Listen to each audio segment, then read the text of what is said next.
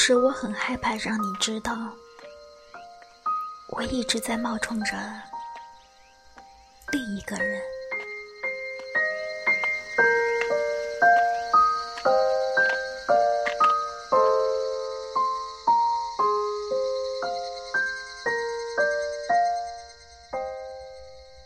感到孤独的时刻，你会做什么呢？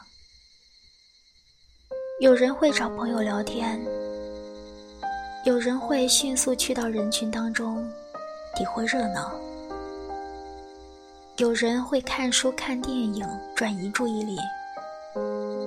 无论选择什么样的方式抵抗孤独，无外乎两类倾向：一种是与他人互动，一种是从自己身上。挖掘安慰，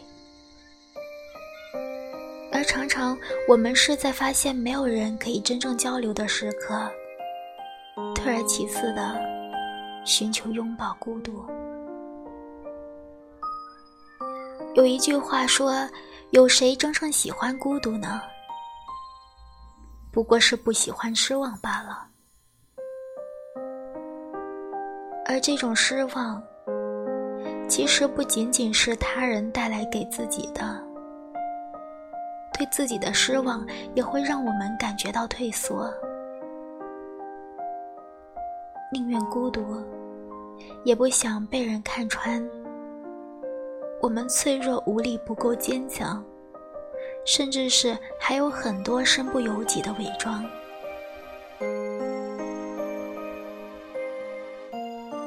也有很多人。很难开始恋爱，或者是总是遇到无疾而终的关系。细数身边的好友，也没有几个。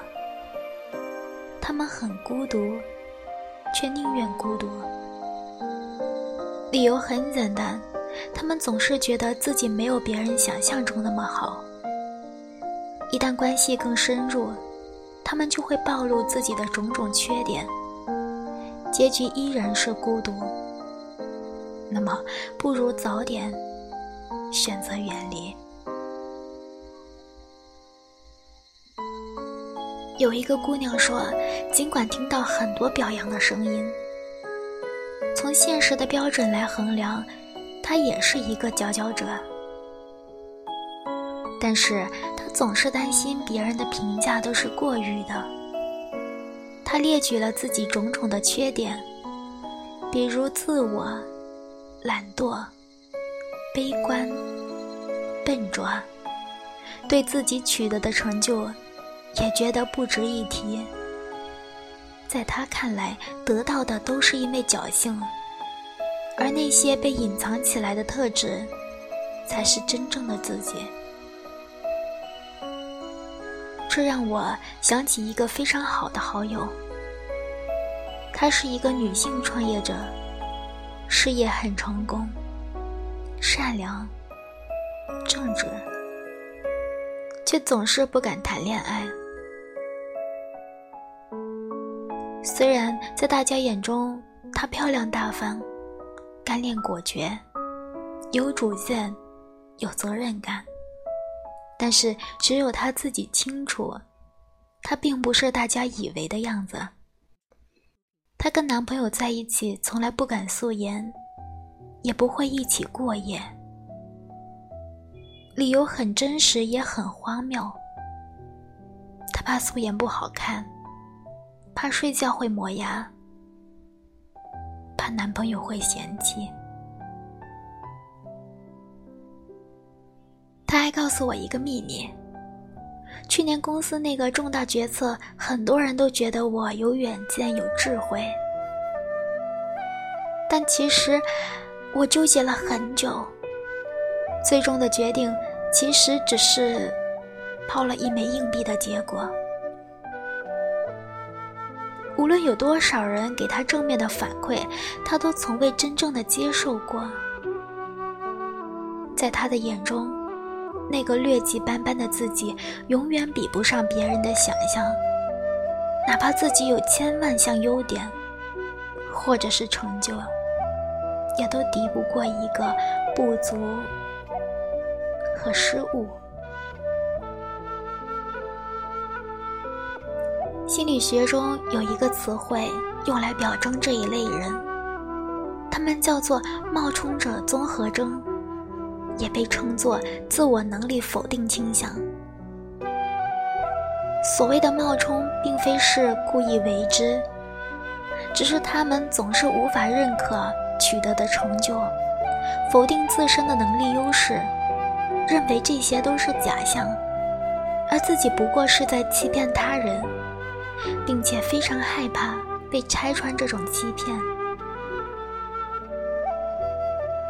在这种困扰之下，他们会焦虑，会怀疑。为了消除这种困扰，在生活工作中，他们会付出超常人的努力。在人际关系的层面，他们的做法往往是回避，可以说是一面。努力的证明自己，一面拼命的隐藏自己。尽管如此，他们的内心依然会觉得自己在冒充一个成功者。冒充者综合征跟人格面具并不相同，前者是无法内化自我中好的部分，而好的部分的确是真实存在。而后者只是暂时表现出更好的自我，好的部分未必真的是自我的一部分。所谓的冒充只是一种错觉，他们的确很优秀，只是从未接纳过这个部分。冒充者综合征的养成，跟过往的经历很像，他们可能被长期的忽视。取得的成绩不被重要的人肯定，比如说父母对孩子的表现缺少反馈，即便是孩子表现得很好，父母也是熟视无睹。久而久之，孩子也会习惯性的自我否定，甚至会觉得自己其实就是不够好。或者是他们培养出优点和取得的成绩，并非是内心真正想要的。比如说，真正的志趣是音乐和绘画，但是最终他们却误打误撞的在商业方面表现优异。这种没有别人以为的那样好的想法，会一直怂恿他们去努力，像是围着磨盘转圈。却被蒙上了眼睛的驴子，从来没有人问过他们的想法，而这个想法是否经得起推敲？可以说，没有别人以为的那样好。这个论断其实几乎都是必然发生的，无论是否属于冒充者综合征。我们都会遭到这种认知上的冲突和考验。人与人之间的了解充满了屏障。我们会发现，每个人都和我们以为的不一样。那个无敌坚强的同学，其实会在晚上的时候躲在被子里偷偷的哭。那个高冷骄傲的同事，其实热衷于公益。那个理性智慧的领导，在感情生活中，感性的一塌糊涂。同样的，无论我们表现得多么的无懈可击，也终会跟别人的想象发生冲突。即便是用一万个事例来证明自己也很好，但是人的复杂多面性决定了。总会有人看到我们忽视的人性角落。当你清楚的知道，一直驱动着自己的想法，不过是每个人都会遭遇到的问题的时候，你才会真正的放过自己。你要知道，你并不是为了其他人眼中的你而去活着。也不是为了想尽办法去迎合别人想象中的样子而努力。你可以不让自己失望，那么，请你表现出真实的自己。担心真实的自己不被他人喜欢，其实是最大的误区。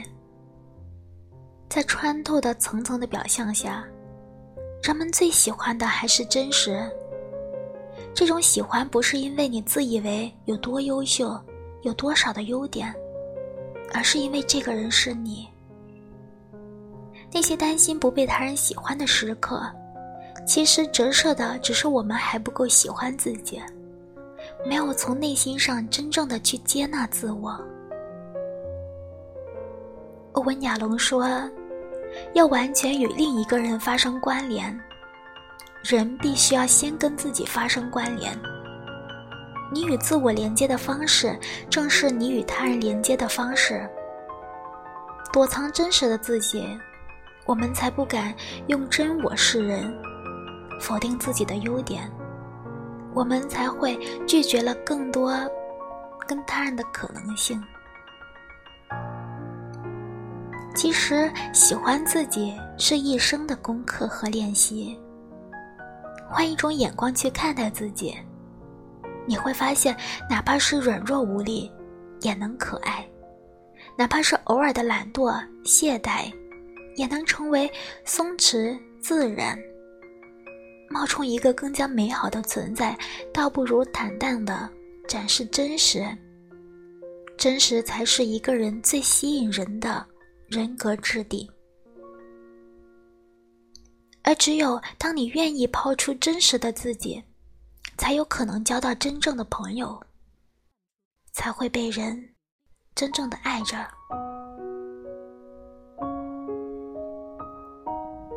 欲望都市里有一段话，让我每次看了都会被打动的情节。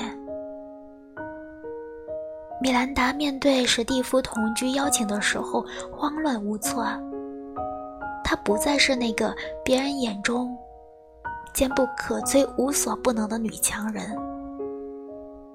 当她表露出不为人知、不够好的那一面，她依然得到了温暖的拥抱。